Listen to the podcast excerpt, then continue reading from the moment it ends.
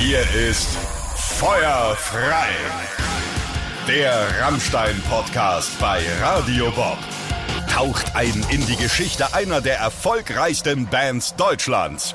Bekannt, markant und provokant. Wir sprechen über die aufregendste, spektakulärste und auch umstrittenste, aber auf jeden Fall erfolgreichste deutsche Rockband. Wir sprechen über Rammstein. Ja, und wir, das sind zum einen ich, Lara Bahnsen. Ja, und ich, Andrea Schmidt. Bevor wir in dieser Folge so einen Überblick über die Rammstein-Alben geben, äh, welches mein Rammstein-Lieblingsalbum ist, habe ich ja schon in der letzten Folge erzählt. Welches ist denn deins? Ähm, das ist für mich das dritte Album und ich meine jetzt nicht das dritte Studioalbum, denn das dritte Album ist schon ein Live-Album, live aus Berlin. Die Aufnahmen finden damals im August 98 an zwei Abenden in der Berliner Wohlheide statt. Jedes Mal 17.000 Zuschauer da. Und damals bekomme ich, ich war ja nicht dabei bei diesem Konzert und habe die damals noch nie irgendwo live erlebt, aber ich bekomme so einen Eindruck, was Rammstein so einzigartig macht, nämlich eigentlich ja ihre Shows. Und obwohl Rammstein bis da nur zwei Platten rausgebracht haben, sind da schon so viele geniale Hits dabei. Ja, dann kommen wir mal zu den Rammstein-Alben, also zu den Studioalben. Mit Herzeleid geht's ja los. Über diese Platte haben wir in der letzten Folge ausgiebig gesprochen. Nur zwei Jahre nach Herzeleid folgt dann Sehnsucht, weitere vier Jahre später Mutter und dann dauert es drei Jahre, dann erscheint Reise, Reise und nur ein Jahr später ist dann Rosenrot da.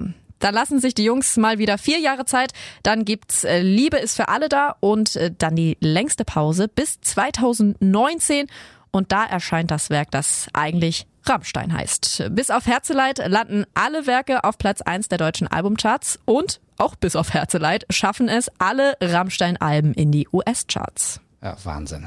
Gehen wir mal chronologisch durch und gehen dazu in das Frühjahr 1997. Wir wissen ja schon aus der letzten Folge, das Debütalbum schafft einen Überraschungserfolg. Aber jetzt sind die Jungs dann wirklich baff. Sie bringen vorab den ersten Song ihres neuen Albums Sehnsucht raus.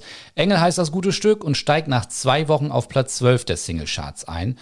Und dann sechs Wochen später Platz 3. Und da hält sich dieser Song einen ganzen Monat lang. Auf dieser Platte sind dann neben Engel so berühmte Songs wie Du hast oder auch Bück dich oder Bestrafe mich oder auch Tier.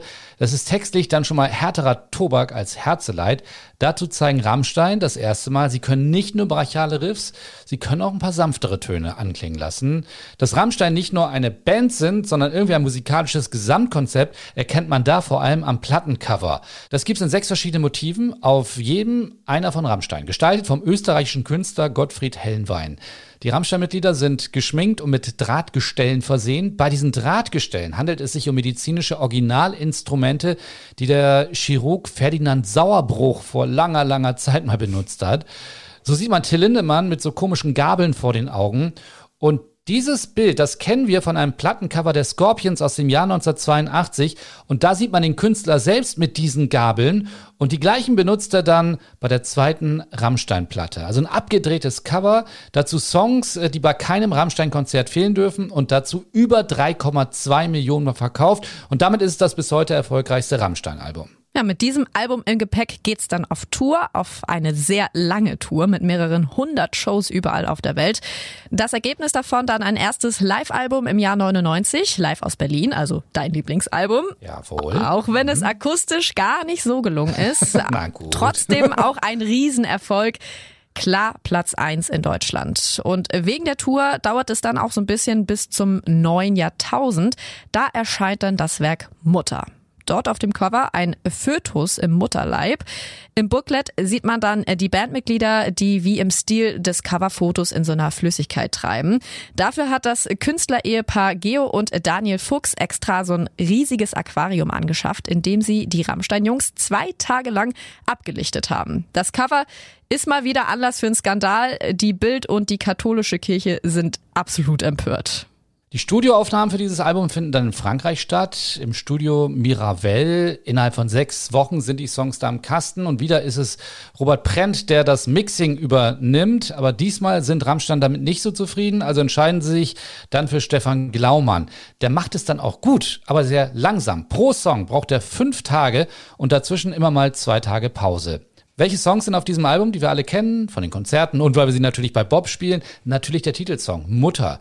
Dann der Titelsong dieser Podcast-Reihe Feuer frei. Außerdem Mein Herz brennt, Sonne oder auch Links 2, 3, 4. Ja, auf Mutter weicht Till Lindemann dann erstmals äh, von seinem Sprechgesang ab. Zum ersten Mal singt er nämlich richtig. Der Song Sonne wird damals den Journalisten und Journalistinnen unter dem Titel Klitschko vorgeführt. Welcher Klitschko dabei gemeint ist, das verraten wir noch nicht jetzt, sondern in einem späteren Kapitel, wenn es dann um die Rammstein-Songs geht.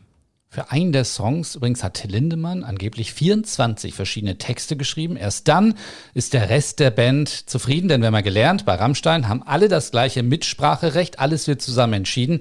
Welcher Song das ist, ist aber immer noch nicht bekannt. Bei der Entstehung gibt es dann auch Stress, der so weit geht, dass die Band zwischendurch an eine Trennung denkt. Der Grund dafür ist äh, Richard Kruspe, der dort einen unfassbaren Kontrollzwang entwickelt haben soll. Aber Rammstein bleiben zusammen. Es folgt drei Jahre später die Platte Reise, Reise. Woher kommt der Titel? Dieser Spruch ist für Matrosen eines Segelschiffs das Signal zum Aufstehen. Es geht mhm. auf das althochdeutsche Wort Reiser zurück, welches Aufbruch bedeutet. Die Platte ist etwas softer, gleich drei Balladen sind damit drauf mit Stein um Stein, Ohne dich und Amour. Es geht insgesamt mehr Richtung Mainstream, aber ein heftiges Stück der alten Art ist dabei Mein Teil. Ein Song gewidmet dem Kannibalen von Rothenburg. Der Song wird dann sogar für den Grammy nominiert.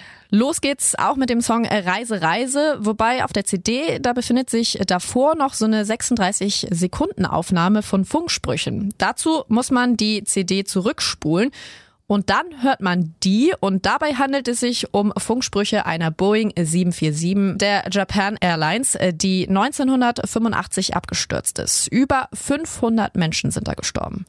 Ja, und auch Reise, Reise landet wieder in den US-Charts und mit diesem Album werden Rammstein dann zur international erfolgreichsten deutschen Band aller Zeiten. Ja, und der Song Amerika wird bei Konzerten von den Fans in Amerika auch frenetisch gefeiert. Da singen wirklich alle mit, auch auf Deutsch tatsächlich, aber wahrscheinlich wissen die auch gar nicht, wie kritisch Rammstein da mit Amerika umgehen.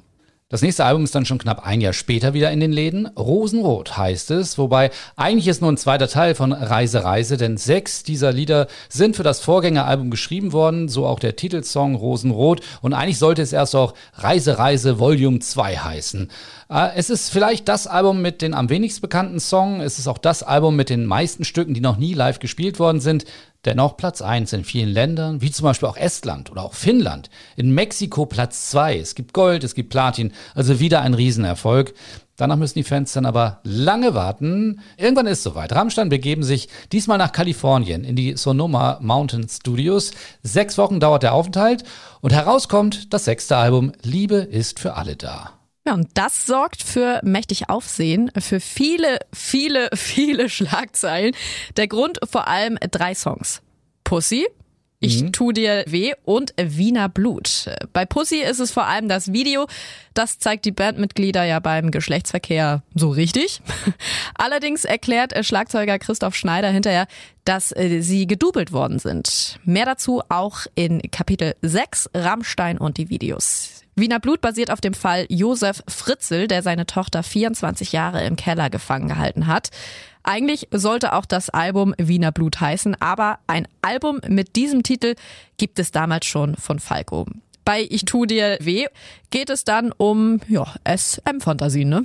Die Entrüstung in Teil der Medien ist dann sehr groß, sodass Rammstein etwas tun, was sie bisher immer gelassen haben. Sie erklären ihre Texte und das Konzept ihrer Kunst bis ins kleinste Detail. Und das hat auch einen Grund. Das Bundesfamilienministerium beantragt, das Album auf den Index für jugendgefährdende Medien zu setzen. Die zuständige Ministerin damals ist Ursula von der Leyen.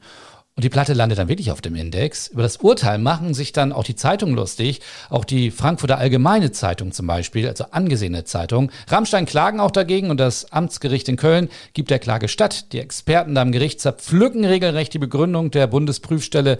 Ein Triumph für Rammstein, eine schallende Ohrfeige für Ursula von der Leyen und ihrem Ministerium.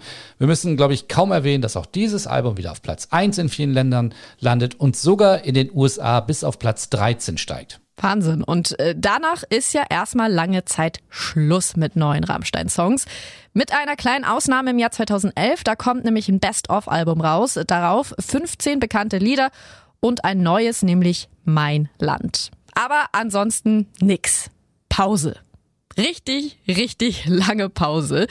Zehn unfassbar lange Jahre müssen die Fans auf ein neues Studioalbum warten und das erscheint dann 2019 und heißt eigentlich hat es gar kein, es hat eigentlich gar keinen wirklichen Titel. Die Band selbst sagt, es sei ein unbetiteltes Album. Viele nennen es das Rammstein-Album. Wie auch immer, es erscheint am 17. Mai 2019. Auf dem Cover sehen wir lediglich ein Streichholz vor einem weißen Hintergrund. Das lange Warten hatte sich auf jeden Fall gelohnt.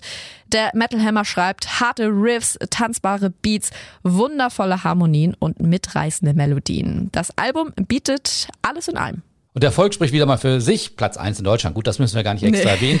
Äh, übrigens auch in den Jahrescharts 2019 Platz 1. Platz 1 auch in Österreich, der Schweiz. Platz 9 in den USA. Und damit sind sie das erste Mal dort auch in den Top 10. Platz 3 in England, Platin, Gold. Alles ist wieder mit dabei. Ja, Rammstein sind sehr, sehr erfolgreich. Wahnsinnig erfolgreich. Und die Erfolge fassen wir dann mal ausführlich in der nächsten Folge zusammen. Das war Feuerfrei der Rammstein-Podcast. Mehr davon jederzeit auf radiobob.de und in der MyBob-App für euer Smartphone. Radio Bob, Deutschlands Rockradio.